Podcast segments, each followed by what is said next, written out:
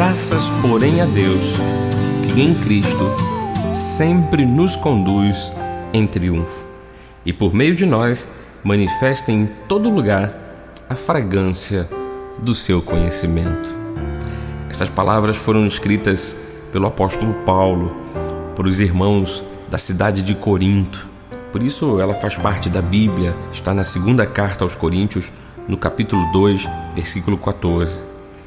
É interessante que Paulo, ao falar das lutas, das adversidades, das dificuldades da vida, lembrando que o contexto bíblico diz assim: em Cristo temos vitória, em Cristo somos mais que vencedores.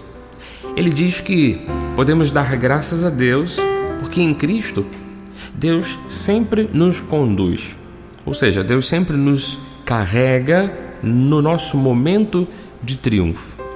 Sabe aquela, aquela é, imagem de um rei ou de um comandante que vai à guerra, volta vitorioso e os seus concidadãos os levantam nos ombros ou em carros e passeiam por toda a cidade dizendo: Eis aqui o vencedor?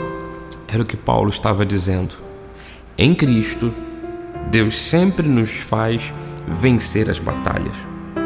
E Ele sempre mostra a todos à nossa volta que em nossa vida está uma vitória dada por Ele, uma vitória dada pelo Senhor.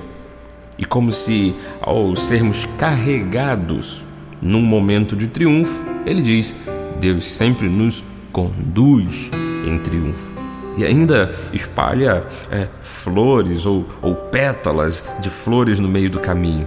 E as pessoas passam a perceber, conforme diz o texto, a fragrância daquela vitória. Você deve pensar nisto e assumir isto pela fé em seu coração e em sua vida, que em Cristo você sempre será conduzido em triunfo. Em Cristo você sempre vai vencer as mais duras batalhas.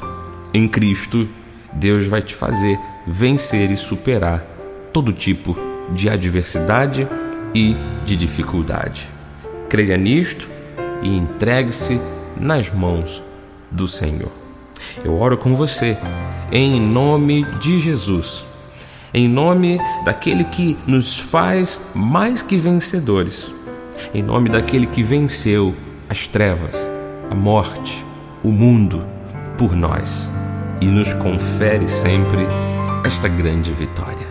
Nesta oração, dizemos como Paulo disse: graças, porém, a Deus, que em Cristo sempre nos conduz em triunfo e por meio de nós manifesta em todo lugar a fragrância do seu conhecimento. Recebemos esta palavra, assumimos esta posição espiritual pela fé, em nome de Jesus. Amém. Quer nos encontrar? Procure por Cristo Vive CG.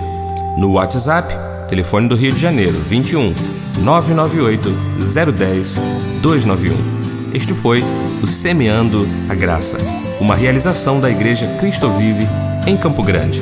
Aqui na apresentação, Bispo Marlos Galvão. Graça e paz. Tchau, tchau.